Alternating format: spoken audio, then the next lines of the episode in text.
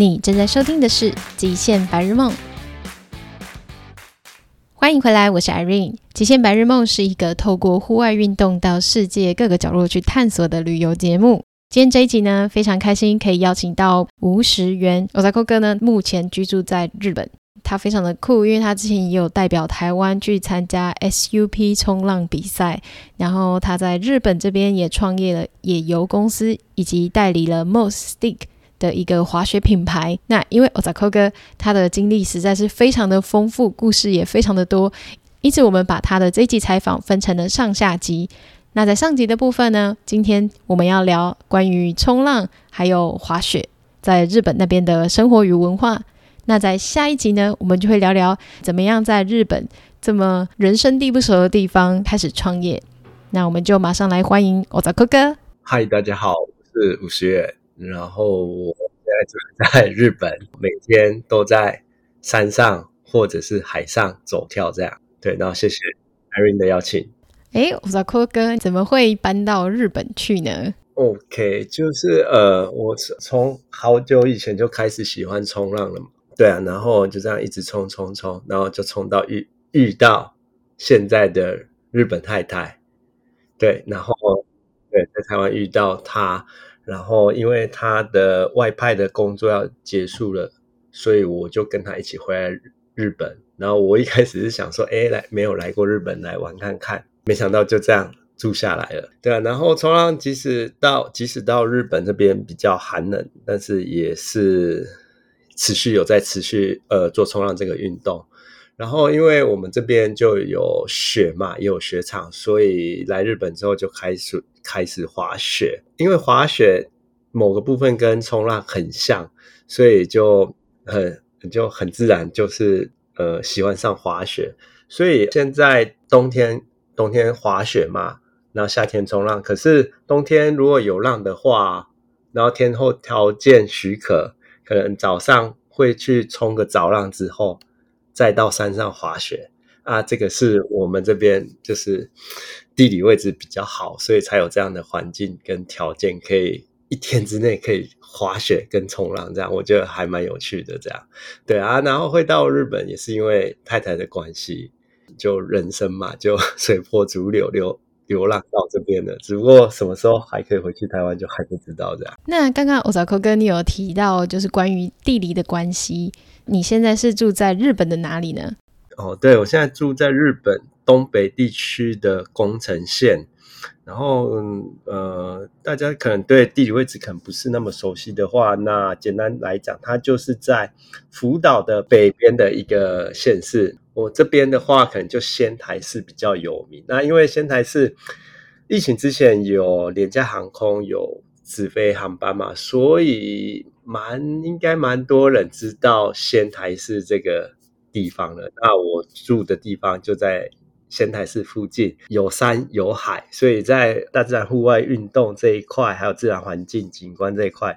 我觉得都。还蛮不错的哦，好棒哦！所以它到海边的距离跟就是附近也有很近的滑雪场。对，就就车程大概各一个小时左右，去海边可能那个家里住海边而已，大概五分钟就到了。然后去山上大概一个小时到一个半小时就会有就有雪场了。那如果要去其他的比较。呃，好玩的雪场，那其实大概也两三个小时的车程而已。对啊，所以地理位置来讲，哦、就是宫城县这边还不错。对，然后有有一些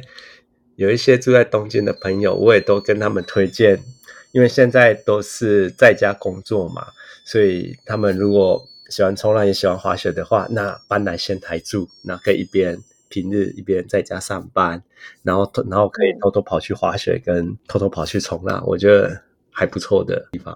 真的，哎，Ozako 是从什么时候开始冲浪的呢？在台湾冲浪的时间可能是二零一三年之前的。然后我记得我之前在一间还蛮好的公司上班，然后后来做的不适应，我就工作辞掉，我就去台湾环岛冲浪两趟。对啊，只是说一个人生的一个。就只是简单讲，就是喜欢冲浪而已啦。嗯嗯嗯，然后就是跟我一个朋友，他现在也自己创业，发展的很好。然后那个时候就是他从中研院，他辞掉中研院的工作之后，开始在自己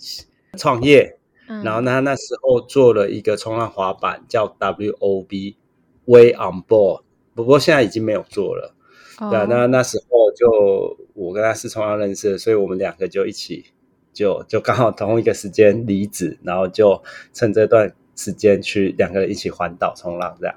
哦，你们是用什么样子的交通工具啊？呃，就开着我的一台货车哦。如果例如说有些地方有朋友可以住的话，就住朋友那里啊；如果没有的话，就去就搭帐篷这样。我记得印象比较深刻的是，在花莲的时候，我们搭帐篷，然后七星潭那边，我记得有一个公园，然后傍晚会有阿公阿嬷在那边，他们会在吃的，就在那边聚会嘛。嗯、然后那时候我们在前面扎营，啊，阿公阿嬷看到我们就叫我们一起去吃饭，然后给了我们很多食物，所以我觉得那个还蛮有趣的。然后还有另外一个，就是当我们绕到台北的时候，因为我们两个。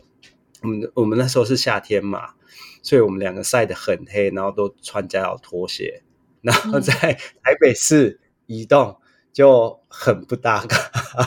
就可以呃很明显看出我们不是住在台北的人。这这两件事情就是大概印象比较深刻的，然后基本上就是一边环岛一边拜访朋友，然后一边冲浪出来。那时候我有一个在做。电视电影的摄影师，他有来帮我们做一些记录，不过那些档案后来就坏掉，就没有东西留下。那你这样子到日本会不会有点适应不良啊？就是那边的天气这么的冷，尤其是那个水的温度。呃，当然比较，我来的时候是八月了嘛，然后当然天候状况一开始是比较冷，是比较不适应，但大概两季三季之后，就慢慢习惯之后，现在。就还蛮厉害的，是适应适应温气温啊、水温这些状况。嗯，因为我自己很冬天啊，我自己很不喜欢戴呃穿那个鞋子跟手套，因为那个脚感跟手感的触感很差，所以如果可行的话，我就都不不穿啊。如果说像上个礼拜我下水，我就没有穿鞋子。天哪！然后下下雪，下雪吗？呃，因为我忘了带，我忘了带。然后想说啊、呃，那应该是还 OK，因为前这上个礼拜都一直有下水，所以就应该没有穿也没关系啊。啊，下去之后，哎，没有也真的没关系。真的吗？对对对对，就是会冷的、啊。但是你如果一直有在动的话，其实身体很快就热起来。对啊，其实我觉得还好。然后还有就是，记得呃，大概两年，呃，二零一九年的时候，冬天回去台湾，我在宜兰下水，十二月十二月中的样子哦。嗯，我穿 Papa 就是夹克式的防寒衣。嗯嗯嗯，很薄吗？也没有很薄，二迷你，二迷你。然后穿上短裤，然后我就下水，然后说身边 所有的人都穿全身。防寒衣，然后看到我，哎、欸，就不会冷。我说不会啊，因为就就我在这边很习惯了。嗯，然后就然后就很多把拉链夹克拉起来，啊，他们整个都傻眼。我觉得就是对啊，有叔叔有训练过了，要不怕冷的。就是我大扣哥有聊到那个，就算是现在下雪的时候，你还是会出去冲浪。就我们这边冬季会下雪嘛，然后下雪冲浪这件事情，是我个人觉得。冲浪经验里面是必须要去体验的一件事情，为什么呢？因为我觉得，呃，雪它会吸音嘛，就是所以就是下雪的时候，你在海上等浪的时候，那个外在环境的噪音就几乎是听不到，那你只几乎只可以听到海浪的声音，所以那个氛围那个情况下是很 peace 的，所以那个。那感受我很难形容，就是所有的东西都是静音的，你听得到的只有是海浪的声音，对啊，所以我觉得那个感受对我来讲，我很喜欢。然后虽然很多人都说，哎，下雪冲浪很冷，可是雪季冲浪这件事情，你在水里其实是不会冷。如果你有装备的话，你装备都有使用的话，比如说呃防寒衣厚一点，或者是穿干式防寒衣，然后还有鞋子跟手套。那如果不要怕，你可以戴头套。那基本上你有这些东西之后，你在水里基本上是不会冷。那会冷的情况只有一个，就是你在上岸之后，你要换衣服的时候，你就你 是在外，就是在外面直接脱掉，然后脱掉的时候要赶快赶快穿好衣服。只有这一段，呃，只有这不到一分钟的时间会冷而已，不然其他其他的时候其实是不会冷的，而且。呃，去海边我都会自备那个热水哦，就是可以家里家里带热水过去，那你在冲洗的时候就可以让身体比较暖和一点。嗯，对啊。然后还有一个比较有趣的时候，呃，气温比较低，然后有风在吹，但但你把板子就是冲用干净的水冲洗之后，你放着让它晾干的时候，它全部都会结冰。哎，板那气温低，然后风在吹的时候，嗯、那个水流残留在板子上面的水就会结冰。那还有就是，你回家防寒衣在晾的时候，你若是通常是晾在外面啊，可是你晚上如果忘了收，隔天早上去看的时候，它整个会变冰冰棒哦，整个都变硬，然后就像一个人站在站在外面的，就很有趣。我觉得这个这个是。雪季蛮有趣的体验，特殊的经验啊。不过因为我我们呃，应该是说宫城县是靠太平洋，所以它我们这边下雪的机会没有那么多啦。所以真的要可以体验到这边呃边下雪边冲浪的机会很少。可是如果你去西侧的日本海那边，那边雪本来就多，然后。冬天的时候，西侧日本海的海那个 swell 能量比较强，所以浪况通常也比较好。不过通常伴随的是比较大的风，所以海况呃浪好的机会不不大。可是很有趣的一个地方是，呃，西侧日本海雪很多，你看起来很冷，可是你下水之后，那个水温是像三温暖一样温暖的。欸这个就很有趣。呃，为什么我也是第一次？呃，过年过年的时候都会回秋田，就本本岛最北边的一个县市，阿基达，就是对阿基达就会回那边过年，然后就是会顺便去冲浪嘛。然后第一次去，我就觉得，哎，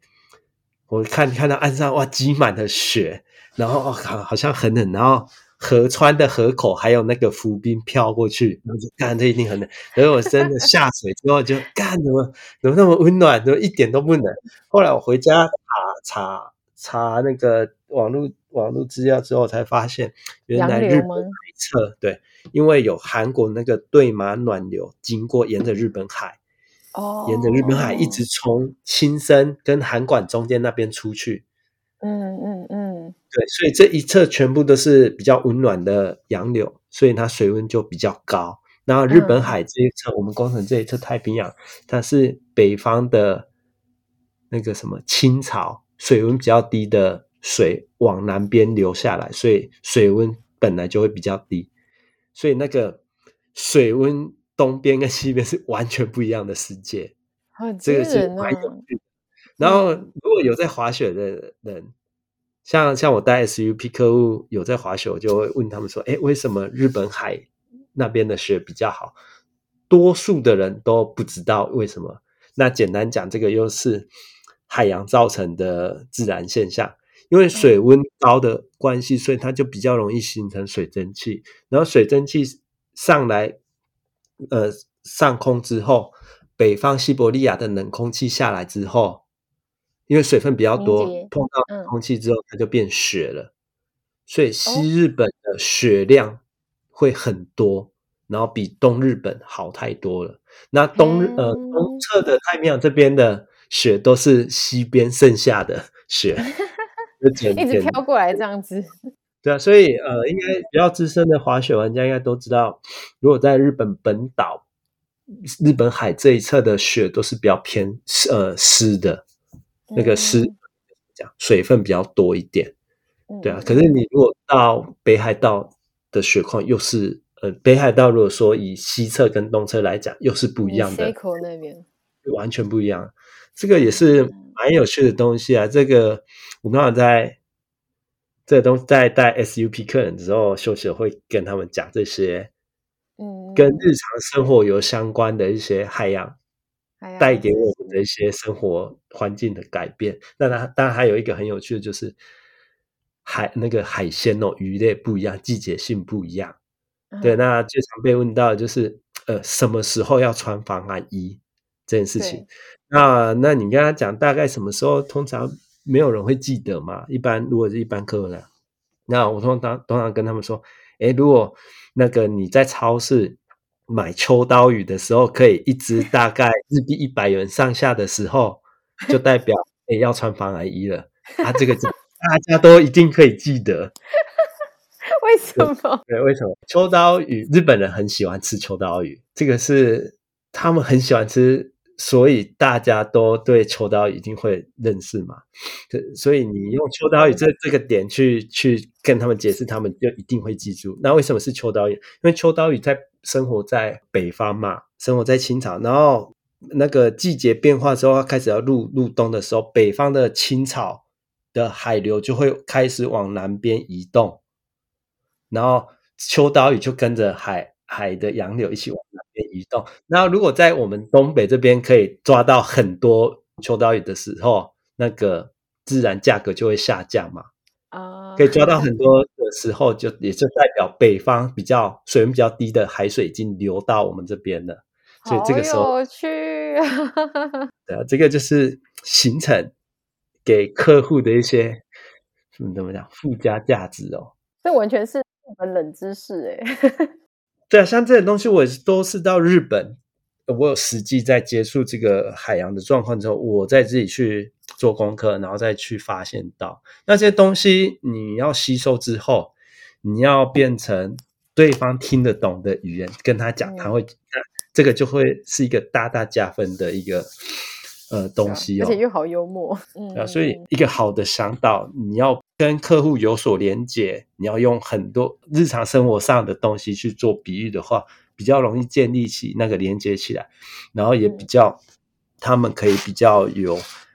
感受到向导的价值在哪里。对啊，这个也是有趣的东西。所以好的向导、好的 guide，就是这个部分那个口碑就会很好。我找哥哥上次是不是有在 IG 上面跟我们聊到说，嗯、呃，你之前去比赛，然后了解到关于运动员自我行销这一块，会有这个想法，是因为我呢一八年，二零一八年去比比世界杯之前，因为我想我要找赞助商嘛，那时候红红烧就是蛮支持我的，然后 support 我蛮多的，嗯、然后后来有一些比较经费，因为。基本上台湾各各各种单项协会的预算都不多，除了那种很大，例如说棒球啊，呃，应该是说不是不是只有台湾的，应该是放眼全世界，在比较冷门单项的运动，嗯、每个国家条件不一样，所以会有差异嘛。嗯，对啊，所以每个比较冷，这每个国家冷门运动项目的话，它的资源本来就会比较少，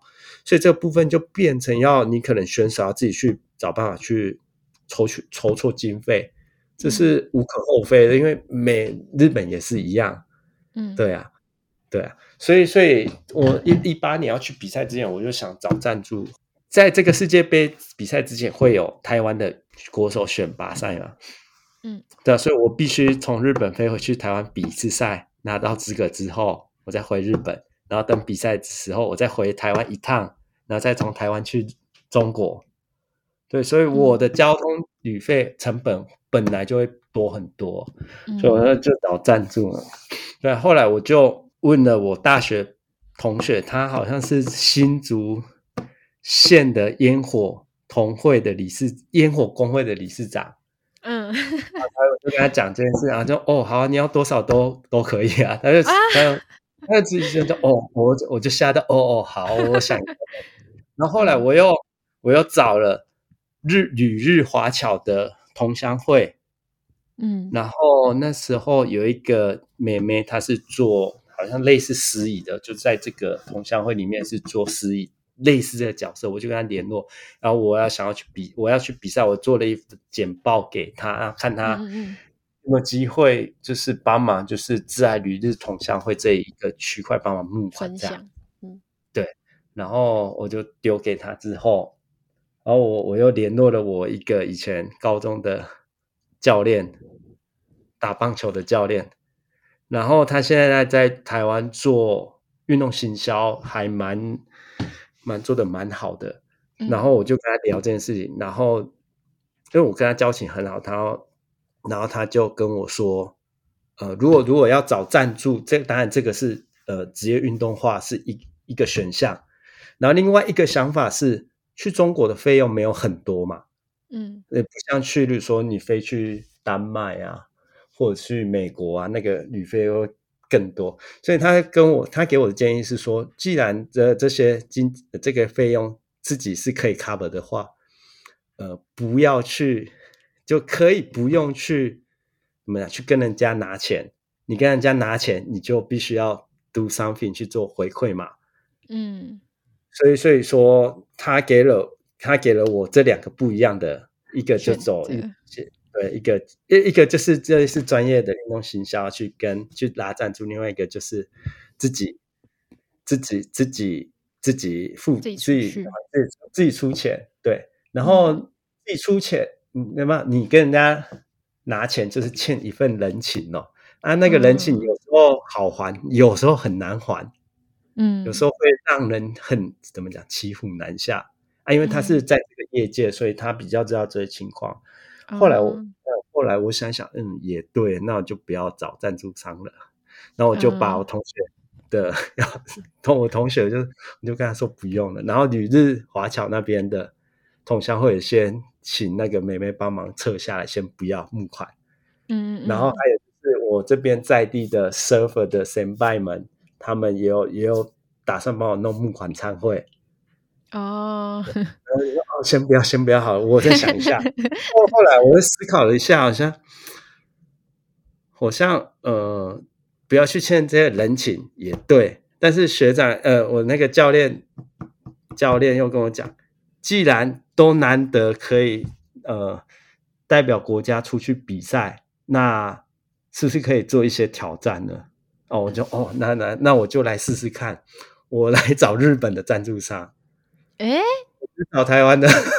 因为找台湾，老实讲啊，老实讲会比较简单嘛，因为第一个语言就通嘛。对对啊，那第二个就是，就是说冲浪可能跟资源没有很多，但是相对来讲会比较比日本来的简单多了。然后为什么要找找日本赞助商？我觉得是一个挑战，一个学习。然后日本他们自己有派选手出去，为什么？日本的厂商不赞助日本人，而是要赞助台湾人，这个会是我我的功课嘛？所以我就变成我要去说服他们，让他们可以愿意来赞助我。所以我那时候找了一间叫做亚玛亚，在我们宫城县，呃，应该是说东北是很大的超呃超商连锁店，然后它主要是卖酒类为主。嘿，还不是跟 运动相关的赞助商？因为因为那个社长有在冲浪啊，而且在海边的时候、哦、会遇到啊。哦，原来是这个连接。这个是一个亚马亚，然后第二个厂商是那个亚呃 Murasaki Sports，Murasaki Sports 就日本很大的全国的运动连锁店。嗯，然后第三个就是在地的冲浪店。我就找这三个地方，我自己做简报去跟他们 appeal 哦，对，去 pitch，嗯，对，就是去怎么样去自我推销，嗯，然后前两个就是呃，超市连锁店跟那个 Murasaki 运动连锁店，呃，比较简单的，就我可以做的，因为那时候疫情之前还有观光嘛，啊，这两个地方我跟他们。呃，宣呃怎么讲？appeal 的点是，我可以帮他们宣传，因为他们卖的东西是台湾游客会去买的东西。你说买清酒好了，嗯、台湾游客是有的，就是酒会收集清酒嘛。嗯嗯，对，这东西是不是运动？不是，应该是说一般人都会消费的东西。那我帮他们的帮他们公司做宣传，然后然后怎么讲？然后让台湾的客户、台湾人的台湾的游客可以知道，哎，日本亚妈来东北的话，亚妈亚这一家连锁酒酒类的超市可以买到很多不一样的，呃，收集到很多不一样的清酒的话，哎，这个是对游客来讲会比较简单一点，然后对对亚妈亚这间公司也会有广告效果。嗯，那相对的，Murasaki Sports 也是一样。Murasaki Sports 在台湾也是蛮有名的啊，只是说，只是说，他们怎么讲？可能哎，哪里有，不见得每个人都知道啊。我只是把他们的怎么消息啊，再帮他们做一些曝光而已。嗯，那那这个对对我来讲，这是我唯一应该是我那时候唯一想到可以互惠的方式。我不是跟你要钱而已，嗯、我重要的是我可以帮你们什么东西，嗯、然后借由这个英镑的，英镑的就是日本，日本就还是以观光收入为主嘛，在疫情之前呢、啊，对啊，嗯、以观光收入为主，然后我可以把台他们个公司的资讯介绍给台湾的客户，我觉得对他们来讲，这个很小很小的广告费来讲，很很值得哦，嗯。所以我就用这个点去跟他们 appeal，对，然后先先讲结果好了，都都没有成呐，可恶，没有没有没有，本我我原本就预想这个是不会成的，哦、因为你人家自己自己日本的选手都没有赞助，为什么要赞助你？嗯，对，我就先讲呃，Murasaki Sports 好了，接触之后 appeal 之后，我、哦、收到的回复是。他们只赞助世界顶级的选手，日本人，oh. 日本顶级的选手，oh. 对啊，这个国籍不对就没有了啊，那那那就没、嗯、那没关系，不过至少有有一个 appeal，对、嗯、，OK，然后回到那个亚玛雅公呃东西送上去之后 appeal 之后，他们看过之后，他们因为公司比较大嘛，所以他们要跑那个行政流程要。三四个月左右，那那那时候已经三四个月，因为年度年那么什么年度预算哦，嗯嗯嗯嗯，有年度预算的关系，当然社长是跟我说可能要三四个月。啊，那时候离比赛只剩一个月而已，所以一定来不及啊。然后我就啊，如果是这样的话，来不及的话就没关系。然后不过社长有说，那这一次没有办法赞助没关系，他叫我提隔年的年度计划给他。哦，那隔年的年度计划，如果公司同意的话，是可以赞助的，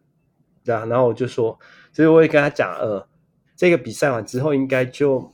比较对，就呃不会再比赛了，对，所以就有些心对对、哦、对，应该也是对啊，就是跟他跟他谢谢这样，然后、嗯、然后这个亚玛亚就结束了嘛，然后。嗯亚麻亚他们赞助的对象都是职业球运动球队，例如说职业棒球队、职业篮球队、职业足球队，然后还有职业冲浪选手，嗯、他们都是比较职业化的。嗯，对啊，所以像他像他们提的那种年度计划表，这东西是可以理解的，因为他们是有这方面的经验，所以他们也需要选手或者是球团提供给他们一些资料去做参考。对啊，所以我觉得，哎，在亚马亚看到就是一个比较正常的，应该是说企业赞助运动团体或运动个人选手。嗯，对对对对，所以我觉得对我来讲也是 很特别的经验。对，然后第三个就是冲浪店嘛，然后冲浪店也是就彼此互惠嘛，他赞助我费用，然后我提供给他，就是哎，我我带他们回去台湾冲浪，就是台湾的，好可爱，嗯嗯嗯，交换一下，嗯嗯嗯。然后后来，后来因为就是你知道，日本人就是小圈圈很多，嗯，就是例如说，店家跟店家通常不会有太好的关系啊，通常来讲啊，真的哦，对对，小小圈圈非常多，所以我的比较好的先辈是劝我就不要去拿这笔钱，我拿了这笔钱，我可能就变成这家店的人了。哦，就是可能。拿这个钱跟得罪了另一个人这种样子。对，嗯、就就是人情啊，就是人情债，会有人情债这种东西，所以我就就拒绝了。后来、嗯、后来这三个都没有，就虽然都没有，可是我觉得是一个超棒的，的经验。嗯，我才会从这些呃自己的经验回过头来看，我才会觉得台湾的运动选手需要有专业的那社群网络行行销的。一些课程去辅助他们去做应对也好，或是呃推销自己也好，这个是很重要的事情。对啊，因为呃老实讲啊，我二零一八年回去台湾冲浪的时候，有被小学的 server 认出来，就是抱怨过，嗯，那就是很就是不喜欢 SUP，只是单纯不喜欢 SUP，然后就是对我比较。比较直接的一些回应，那嗯，那我也就笑笑就算了，对啊。嗯、然后一样都是小朋友，一样都是小朋友。我在日本遇到的小朋友 surfer，他虽然不喜欢 SUP，可是他会，你知道像日本那样，他会比较有礼貌。嗯，然后日本人就是有礼貌。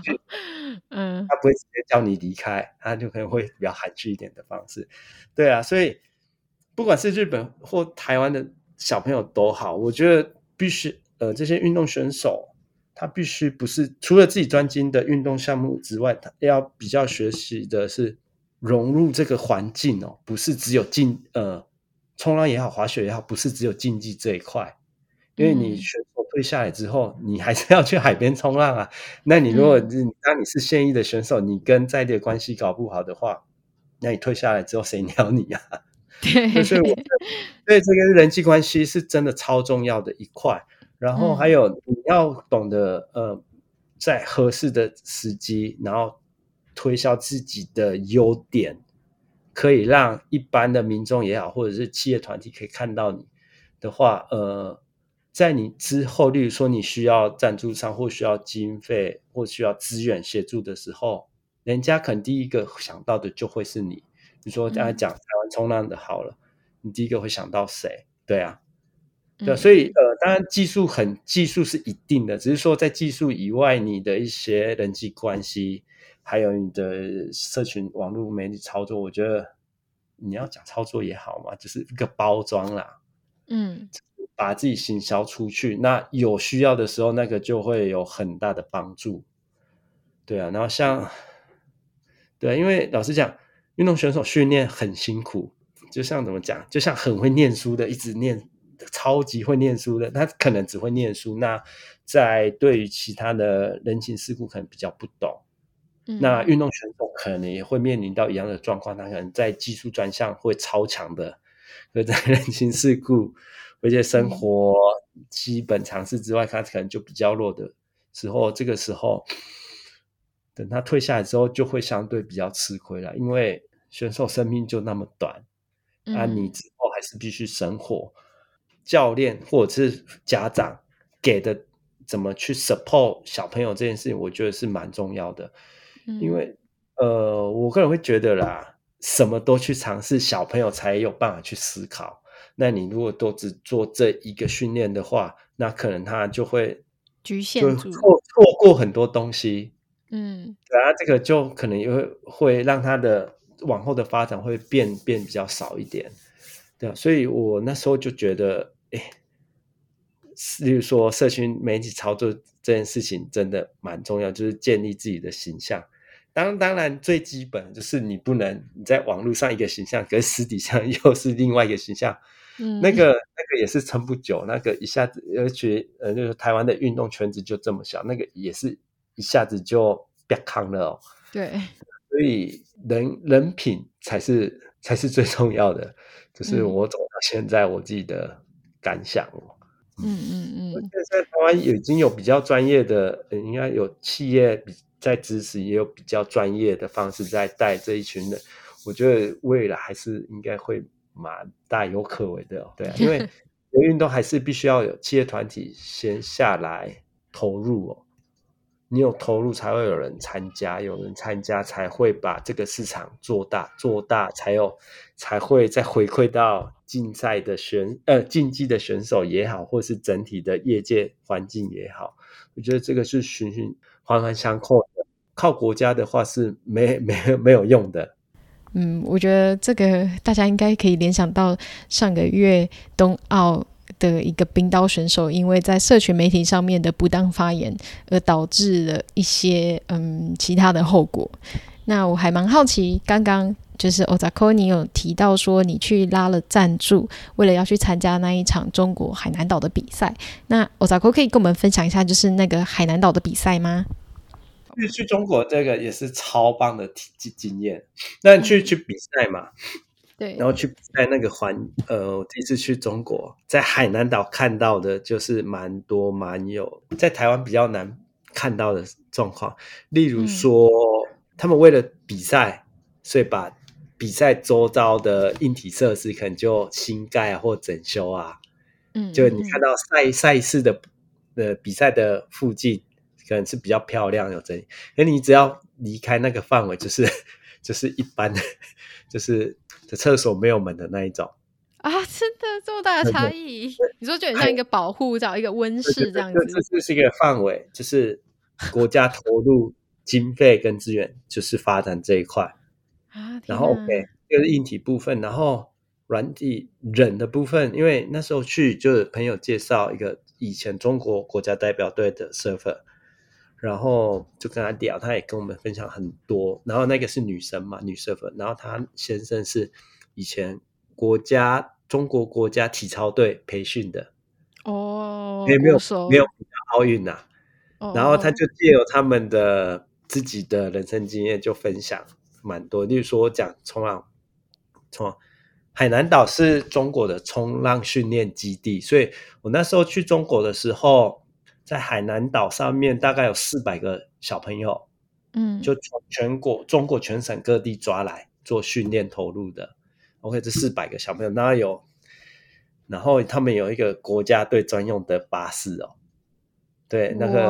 去海南岛冲浪的人应该都有看过。OK，这是在海南岛训练的朋友，然后一军的选手在那时候在加加州做训练，因为下一个 Junior 的。比赛是在加州嘛，所以一军的选手在加州训练。我有专用的飞机吧？对，应该是没有专用，但是一军的选手就在加州训练嘛，就准备呃年底的比呃下一次的 Junior 的比赛。嗯、OK，然后这是那个中国国家队以前的选手就讲说，呃，像他也是这样过来，他说，哎，这些小朋友抓来这边训练，那。可能有机会的人，可能就会被留下来，或者是拉去一军。那如果没有成绩或资质不好的话，就这些小朋友可能就是要去做下一个项目的训练。比如说冲浪不行，OK，那我接下来就把你派去做跳水的训练。OK，尝试就一直洗，一直洗。嗯、天哪！就一群人一直洗，一直洗，一直洗，总会洗到一颗、两颗珍珠出来嘛？对啊，OK，洗到最后没有上去的，就 年纪到了就再见。所以，然后这些小朋友都是没有上学，都是没有上学的，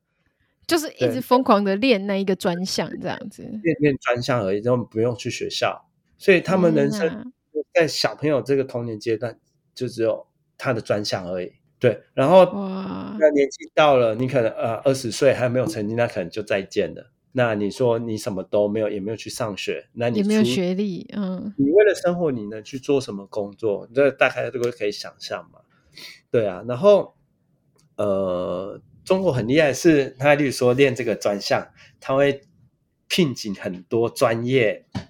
的技师也好，或者教练来，例如说。例如说滑雪板或 ski 好了，他们可能会聘请一个专门打蜡的技师，或者是专门做那个 age 整修 tune up 的技师，会会这个职缺，或者饮食管理啊，或者一些装备管理啊。所以小朋友就是时间到，我去训练就好。其实那些什么装备保养的话，可能就他们也不会知道，所以他们不用去 care 这一块，因为都有后勤的。团队会帮他们准备好，啊，你就把这东西选 手制造机，嗯，所以呃，那个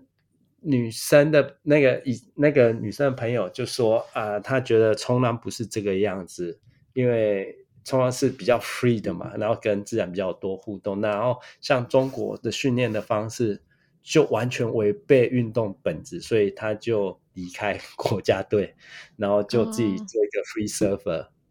嗯，对啊，他的分享是他的状况是这样，对，我就觉得，哎，这个是我们在台湾比较无法去想象的，因为他们人实在太多了，多到是真的，就是可以一直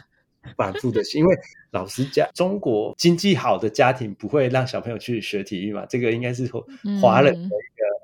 观念哦。学体育的通常都是家境情况比较不好，那可能想借啊书没有没有资源可以去念书的话，那试试看走体育这一块能不能有一个翻身的机会。就是我觉得这个是比较可惜的啦，就是运动的本质，实物上很现实的一个状况嘛。我先讲一下比较比较正面的东西，我讲一下去日本，我觉得比较呃不不是去去中国比赛那一次，我觉得自己比较感动的经验。就是呃，是我跟呃我住在日本关系嘛，所以跟一些日本选手有认识，还有跟他们带队的那个领队有认识，哦、对啊，所以我在赛前他们出发前，我就提供蛮多资讯给他们参考，例如说，嘛台湾跟中国的食物都比较偏油，跟日本食物比起来偏油，所以我叫他们一定要带胃散，就是一定会落赛。对啊，还有后来就是因为他们是搭国泰航空的样子哦，嗯嗯，去跟回程他们的装备都被卡到了，就是航空公司突然拒绝拒拒载，因为 SUP 竞速的板子很大，航空公司是可以拒绝的，嗯、当下他们可以现场判断拒绝的，所以他们去跟回板子都被挡下来，所以选手先去，选手先回，板子再后送。对，所以这后面是用寄的寄去吗？后后面就找别家航空公司，就可能选手先出发，哦、然后再留两个队职员带着所有的板子搭别家航空公司的。啊，对啊，我我跟他说，下次可以考虑一下华航或者是长龙的。嗯、呃，我们台湾人比较有人情味哦，这部分比较 可以沟通这样。对，因为像我们去，呃，我们是搭华航，我我们从台湾出发是搭华航。我从日本回台湾，我是搭长龙，其实还蛮好沟通的。OK，就是跟他们比较有一有认识之后，当我要出场比赛的时候，呃，日本去的选手很多，好像快二十个，可是我们台湾去的好像不到，好像不到十个的样子。然后，哦、对啊，我出去出场比赛的时候，经过日本队的休息室前面的时候。他们所有的选手都起来帮我加油，然后我觉得干就很感动，真的哦。是后来后来我我有就是跟有一个选手就是比较好，那他就跟我说啊，我虽然都是比赛，可是我们是朋友。那这个也因为那个台台湾跟日本本来交情就比较好，这个有关，嗯嗯，所以他觉得他们觉得哎。诶台湾出场，当然要帮台湾加油哦，好感人、哦。对，对我来讲，我觉得特别的 比赛经验，嗯，对啊，对啊，真的超感人的。台日友好。然后还有就是，比如说休息村好了，休息村，呃，我们会有放呃放风的时间嘛，会有休息。嗯然后可能会休休息村附近走走逛逛。我记得印象很深刻的时候，身边总是有一些鬼鬼祟祟的人啊，就是什么意思？就是感觉是公安哦。对，因为我们是呃，因为我们在在中国，我们也没有办法说台湾这个字眼，或者是说一些比敏感的政治话题。这个台湾的选手去到中国。会有面临到这样的压力啊！这个压力不是每个人都可以去、嗯、呃了解的。哎，当当下那个氛围，我觉得是蛮恐怖的。嗯，然后还有就是因为在呃休息室在沙滩嘛，就是每个国家会有一个棚子，对，那是开放的，然后就会嗯，我们的奥会会旗就是梅花那个会旗嘛，然后我印象很深刻，就是都有一些阿伯们就会走过来跟我们讲啊，那个国民党怎样怎样怎样怎样，就会看到那个会旗要去讲跟我们讲政治的事情，嗯，然后因为我们在准备要比赛。然后他们在干扰，对，嗯，然后我觉得这个东西压力超大的，嗯，因为你什么都不能讲，对，你讲了他又跟你争，啊，你在那边争下去，就是我们是去比赛，去做，嗯，对啊，所以我觉得那个是。是还是蛮特别的经验，蛮好奇，就是前阵子你有说到那个是呃，Snow Cat，Snow Cat，对对对，你可以分享那个经验吗？那个行程还蛮多人问的，那我先讲背景好了。好，呃，那那个地方就福岛叫 Hinoemata，嗯，它跟群马跟新泻的交界处啊，因为那个地方。没有交通工具，你只能自驾，然后又超级无敌远，所以基本上也不会有人去。那个行程是因为 Moss Snow Sticker 的 Rider 住在那边，他是当地人啊，然后他也是村议员，所以他就就是有一些观光的预算跟那个福岛还有很多的复兴预算，还那个核灾哦，那所以他们就买了那个 Snow Cat 跟雪上摩托车嘛。嗯嗯嗯，对，就有这些东西之后啊，他他就这好像这几年才开始有在做这个行程，但是他不对外，他只给他的客户而已，所以在一般哦，所以大家大众是没办法去定。对对对，因为老实讲，为什么他要这样做？主要也是他希望客户的水准不要落差太大，因为你一团出去，就我说滑雪好，滑行能力初学者跟很会滑的人。全部都在滑抛的，呃，也不是说抛的，就树林啊，那个 course 全部都是树林。嗯，所以说他为了掌握客户的技术能力，还有安全上的考量，所以他只做他的呃以前的客户或我们 most 的客户而已。然后那个行程就是当天就就先做 Snow Cat 到一个山山里的小屋，然后。哦准备一下东西之后，再换搭那个 Mobile 上去到山腰，上去到山腰之后就是对，就开始滑了嘛，然后就这样滑下去，然后 Mobile 会再会去再接你，然后再你再搭 Mobile 上去，然后再滑，对啊，所以就我觉得这种东西就有点像 Heli-Ski 哦，对，只是不是用飞的，一还蛮贵的，现在好像也要十四十五万的样子。这个 Snow Cat 这个 tour 只有呃两万块，我个人觉得蛮划算的。这个东西，呃，Taka 是盖斗嘛，啊，他也是雪崩训练的，还还有三月三月盖斗的一些在日本的一些向导，对对，那些训专业训练都有，然后也是比较有 sense 的，所以有他带啊，那就。他因为他就住在那边嘛，啊，那个就是他家后院这样，所以他、嗯、我们那天大概滑了好像十二趟的样子，十二趟，因为因为整体呃大家的这个 party，日本人讲去一起去爬山的这个群组叫做 party 哦，这个 party 大家水准都很高，呃，还蛮多，有几个是那个什么品呃滑雪品牌的 rider，所以大家，哦，大家都很专业，对。一趟下去，大家都很快，那个时间就变很短。例如说，我们这七个人一趟下去可能五分钟，那你如果那个技术能力比较参差不齐的话，那可能会活到十五二十分钟或半小时也都有。嗯，对，所以所以就这样，我们就这样一直 repeat repeat repeat。然后 Taka 很熟那边嘛，所以他带我们花这十二趟，全部都是不一样的地方。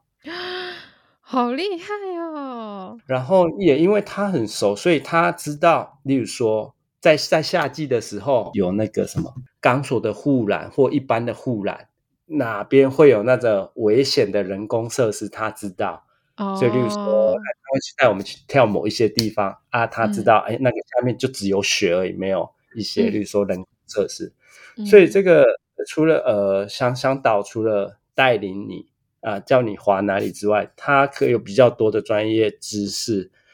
可以让你在这个行程之中可以更有趣，然后可以更安全的去挑战自己，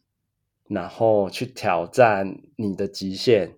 然后即使你挑战失败受伤了，他也有能力把你带回带下山。嗯，我觉得这个是盖多一个呃很无形的价值啦。嗯，对啊，像这个东西其实跟 backcountry 一样啊，像我们第一天就 snowcat tour 之后，第二天。我们原本是约一起呃雪场滑雪，但是因为天气实在太好，所以就变成一起去爬山这样。嗯，然后我就问他说，一般的客人接不接？他说不接，除非他有先来参加 Snowcat 的行程，他确认过他的滑行能力之后，才会进到下一阶级。对，才会看要不要带上山。所以说，呃，当然，但他。当然每，每每一个业者、每一个 guide 都想的都不一样。他的做法就是比较像是，呃，我着收你，我着收你一些费用，而我提供你，呃，我在这边的一些知识，然后我的专业经验，然后让让客户可以开心的享受这个环境，然后也可以平安下山。我觉得这个是他他的一个风格啦。他、嗯啊、当然也有很多比较商业团体的，可能一次就一二十个人，这个也是有啊。哦，所以你们那一次是多少人啊？七个，然后大家都是认识的，嗯、就很像一群朋友一起出去玩的感觉。对对对，嗯，对，所以你们讲这个方式有好有坏啦。对啊，所以我个人是比较 喜欢这样的方式。当然也有那种很商业团，嗯、像带 SUP 也是一样嘛，嗯，也有那种。就是哎，商业团我可能一次接个二十三十个人，那也有也有，然后也有一种那种就是包场，就是我今天只服务你这一组客人而已，这样的方式也是有，都各有好坏呀。就是说，呃，就是没有经济困扰，所以就是可以比较任性的做自己想做的事情。嗯，所以这个就让客户自己去选择这样。所以一开始你讲到那个跟自己独处，让我想到你说到就是冬天冲浪，就是节目最一开始你讲到冬天冲浪的时候，就是雪会吸收掉所有的声音，然后你一个人在浪上，然后就是很寂静的跟自己独处的那种感觉，跟 backcountry 好像也有异曲同工之妙，一个自己的风格哦，就是在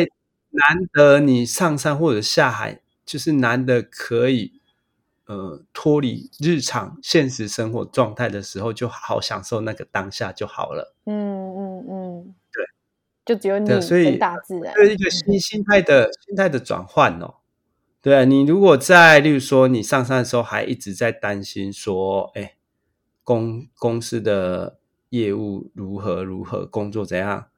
的话，那你在这个过程中，你就会。那个怎么讲？你的感受就会相对降低很多啦。嗯，对，你就没有比较没有办法全心投入在那个当下的环境。嗯，对啊，我就觉得这个部分可能就会比较可惜一点。对啊，所以 所以像例如说滑雪手套好了，大家都会呃，现在蛮多人买的时候就会希望买可以滑手机的。哦。嗯，对，可是就就我来讲，我都我就觉得，哎，难得上山去了，就就手机就其实可以不用嘛，就好好享受在山里面所有的一切。嗯嗯嗯，嗯对啊，这只是一个自己的一个风格啦。对，我知道寇哥有没有什么特别印象深刻的滑野雪经验呢？嗯，印象比较深刻的经验大概就两次哦，一次就是去爬一个比较很高难度的。山，然后他要滑行的时候，那坡度也是蛮陡的。那那座山的前半段坡度大概五十度，然后下去之后，大概四十到四十五度左右，所以它雪崩几率也蛮高的。然后那个时候对我来讲，就是那个挑战的心态，要要超越自己，然后挑战极限的感觉。然后因为。带一起上山去的全部都是在日本现役的 Pro Guide，就是他们全部都是从事 BC 相关活动的专业向导，所以有他们在，他们让我先下去之后，那他们就说啊，没关系，要崩了，我们有办法把你救起来，所以他们就觉得，因为后面有这些人 support，所以哎，我比较放心，可以去挑战自我这样。对啊，那个经验，老实讲，我当下要下去的时候，我真的很 害怕，很害怕，确实的感受到生命的意义。哇，对啊，所以那个经验对我来讲，成长很多。所以之后去到一，如果是雪场一般黑线什么的，那个 对我来讲都是都没有什么太大的问题，因为你已经滑过五十度了，那一些雪场大概三十五、四十度那些那些学道来讲，基本上就是哎，那个心理压力已经是排除掉了，那剩下的就是技术、技术能力、技术能力这个都还可以再练习。我觉得这个这那一次的经验对我来讲。呃，很特别。那这是在哪一座山啊？呃，这个是在我们宫城藏王，然后它有一个地奥卡玛，奥卡玛就是一个火山湖哦。然后这个在夏季观光的时候，很来工呃来工程或仙台观光旅游的话，几乎都会去山上看这个火山湖啊。它有点像嘉明湖的感觉，然后它有一侧是有比较陡的山壁，那我们就从。从哪一侧西侧那边比较陡的山壁滑进去火山湖里面啊，因为火山湖在冬季的时候它全部都结冰了，所以是可以在上面行走的啊。对啊，所以它不是火山，它它是火山，然后是在它山顶上面有一个火山湖哦。对，就是藏王山脉的一个其中的一座山哦。对，所以这个景点夏天可能大家都比较有有机会去看。对，然后上网搜寻御府，就是御饭团的御，斧头的斧，通常就有蛮多观光旅游资讯出来啊。因为冬季的时候，一般游观光客就没有办法上去，就没有办法看到那个冬天的样子。玉斧就是变成结冰，然后雪地雪白的样子，比较难看到。哦、不过因为呃山顶上那边因为受封面，然后天气通常都比较不好，所以。真的能够去滑这一段的机会也很少啊。嗯，对啊，所以我记得那一那一次也是，哎，临时他前一天才通知说啊，我们就去爬山，不要去雪场滑雪，因为天气跟各种条件状况都很好，所以我们就上山去了。啊啊，那一段那那那一次的行程，我有把它做成影像记录下来啊，在有放在我的 YouTube 里面，如果有 兴趣的话，可以去看看。哦，对啊，然后这个是一个比较比较极限运动的一个印象，然后另外还有一个比较特特别的印象是，也是一样去 Backcountry，然后那天到那天去之前就预测雪况不好了嘛，然后到现场去也预测是雪况是不好，因为。已经我记得是四月中了，然后那那一年雪又很少，然后前几天又下雨，所以那个雪况就是呃雪很重，然后有有些地方会结冰，所以基本上一定对滑行的感受一定是不好的。不过因为大家都去去了，所以就把这个行程当做一个散步、登山散步 运动，嗯、然后就大家就比较自由的慢慢的爬，慢慢的。到山顶之后，大家就拿出事先准备好的酒啊，或者一些吃的啊，然后还有在煮面的啊，就 是简单去有的大家一起在山顶开趴，然后慢慢吃喝酒、吃东西，然后聊天，然后那时间差不多，大家再慢慢的下去吗？哎、呃，藏王区啊，是不是那个很有名，有很多很大的会结冰的树？对，同一个地方，但是它那座藏王连峰哦，藏王山脉。它刚好在宫城县跟山形县的交界处。那简单讲，藏王的东边就是宫城，藏王的西边就是山形。可是，就全世界甚至日本人讲到树冰的话，大家想到的都是山形藏王，而不会是宫城藏王。哦，因为山形藏王它有那个 rope way，rope way 可以直接做到。山山上就可以直接看到树冰，这对一般观光客来讲是比较方便的。然后，如果是光正藏王这边，就是要坐 snow cat 上去到上面，才有办法看到树冰。那你都怎么上去？我我都是用走的。宫城藏王这一边呢、啊，我几乎都是用走的，因为它下面有一个雪场，那有时候可能就是搭那个 lift。到一定的地方再走，嗯、或者从 base 开始走，或者是搭 snowcat 到某快接近山顶的地方才走的，才走一小段，会看要去哪里，或者当天天候状况如何。像我记得今年有两次，就是就是好天气，大太阳嘛，无风，然后就是大家就哦讲好就去散步，就从 base 开始走，然后走到山顶大概四个小时。你们会就是去，因为之前在 Niseko 的话，固定行程都是去滑完雪之后就去泡汤，你们也会这样子吗？哦、对，这个呢，这个是因人而异哦。例如说，我跟我们家附近的冲浪的先辈去的话。因为他们都年纪比较大，都五十岁以上了，所以他们大概就滑半天的雪，然后吃简单吃一个东西，然后去泡温泉，超商买啤酒，然后就这样慢慢回家。这个是他们一天的 routine 的一个 滑雪的行程。可是如果像我跟我那个爬山的教练一起的话，因为他家就住在山上。他家就有温泉，所以这个东西对他对对他当地人来讲就没有特别，就哦下山就下山就回家了，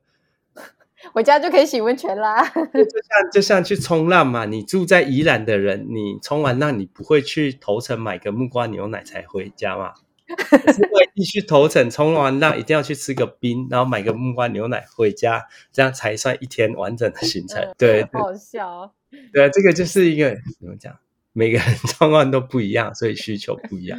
那会泡完温泉，然后喝啤酒，这个就是比较比较嘛一个生活形态的一个方式啊。嗯嗯嗯嗯嗯，对啊，所以他们听到说台湾人去滑雪，每每天都从早滑到晚，然后他们都觉得很讶异。OK，那因为你有来过三星藏王吗？呃，还没有去过。呃，三星藏王它是一个超级大的雪场。就是即使你呃，就是你如果没有来藏王住个一个月，花个一个月的话，你基本上一定会迷路。然后因为它很大嘛，即使你拿着地图，你上山去，你还是一定会迷路。然后更何况山上的天气通常都很不好，就是浓起大风、浓雾的状况很多很多，所以地主 地主对对。自己去第一次自己去滑上网的时候，他会比较困难一点，因为他他的雪场很很多联络道路是很平的。但你你如果是 snowboard，你可能必须要拖板子用走的，嗯、然后缆车缆、嗯、车超级多的，所以你要一个接一个才有办法到你想要的位置。所以所以这个东西，呃，跟学员说，哎，我们今天可能会在哪里活动，然后明天他们没有上课的话，哎。明天的话，你他们可能可以去哪里？我可能事先跟他们说明一下，可能搭什么缆车，什么搭什么缆车之类的。然后还有一个就是，通常学地图上会有画那个呃范围，雪场的范围。比如说，比如 gate 就是呃北海道比较多啊，就是可以滑界外嘛。可是，如果如果一般本周可以开放界外的相对少，然后有些多数的雪场树林是没有开放的，然后说它地图上就会有特别画出那个范围，或者是有有的会有写说呃树林没有开放。对，OK，就是跟学生讲。然后，可是回到户外运动专业向导这一块啊，呃，去爬山也好，下夏季的山。呃，夏天登山可能就还好，可是冬季爬雪山这种状况，因为大自然的环境本来条件就比较严苛，然后还有就是那个风险，你如果什么都不知道，风险会很高。呃，有兴趣想要呃做 backcountry 的话，在一开始，当然，当然最基本的你要会用，就是雪崩三宝，就是 Beacon、Probe 跟 Shovel 这三个，你不是东西买来我带着背上去，我就可以安全下山了。嗯。可是你遇到状况，呃，很很常见的状况就是，哎，我在，例如说，在听到朋友之间会讲啊，我有借来 Beacon 的，呃，可不可以带我去爬山？我说，呃，不要不要。呃，要是发生真的发生雪崩的状况之后，我可以，我有信心我可以救你。但是我如果被买了，我我要温系耶。就是你有东西，可是你不会用，那没有用啊。没有知识没有用。哎，我觉得这是一个，这真的是一个很大的问题。哎，我常常看到大家买了登山杖，但是走就是完全不会用的状态，我也有遇到。对，会使用之你理解会使用之外，更重要的是要练习哦。嗯，像我像我跟我的爬山的老师，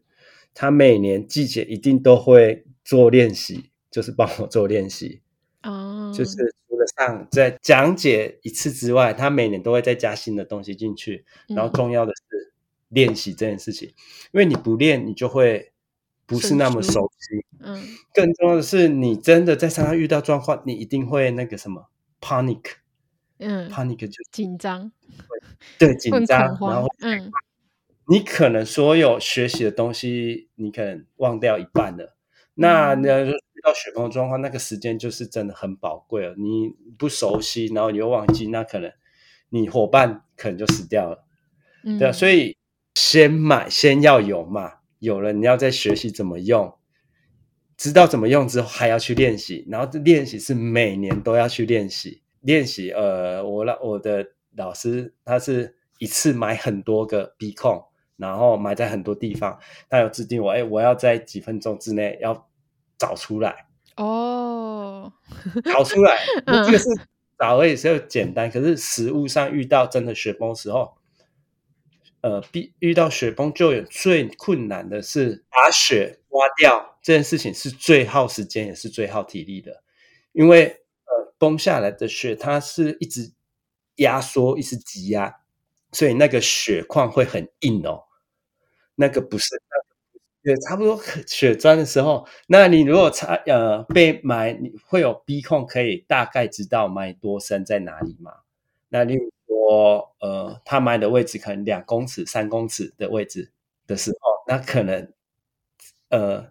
要再要把雪挖掉，把它拉出来，这个是可能会花超多超多时间的。然后又会看你的 party 有几个人，假设说只有两个人在挖，那个可能也是机会不大。对啊，所以呃，Backcountry 这个活动啊，它不会是只有滑松雪这件事情。它就我个人而言，我觉得呃 b a c Country 就是一个比较能够去真实感受到大自然的一个户外的运动。因为在冬在冬季的雪山里面，你攀登的每一步，还有你当下的环境也都是一直在变化的，然后你踩在脚下那个雪子的变化、地形的变化，还有景观景色的变化等等，你只要一个不留神，那都可能会让我们陷入一个比较危险的状况。所以你在每一步攀爬的过程中，你都必须要比较专心去 focus 在这一块。那也是因为这个，你你全程的攀登的过程中，你比较需要专呃高度的专注力的时候啊，这时候你就可以短暂的脱离现实的那种生活的感觉，然后获得比较多专注力，然后你也也会有诶跟自我对话的空间。我觉得这个部分对我来讲是一个呃非日常的体验，也也就是说你只你到山上去，你才有机会跟自己独处，也才有那么。多机会可以 focus 在当下的环境，嗯、不然现在的话，呃，去到哪等，就是手机拿起来就滑手机、嗯、啊！你在登山的时候，你没有办法做件做滑手机这件事，所以我觉得这个是 Backcountry 很迷人的地方。嗯、然后你攻顶之后要下山滑行，当然有你如果经验够或者天候条件好的话，呃，当然有比较好的雪况滑滑的话，这个是更棒，但是。呃，大自然有它自己的节奏嘛，啊，我们人只能配合它的节奏，然后再靠知识跟经验去降低风险，才有办法呃享受到大自然的有趣的地方。所以呃，就我自己的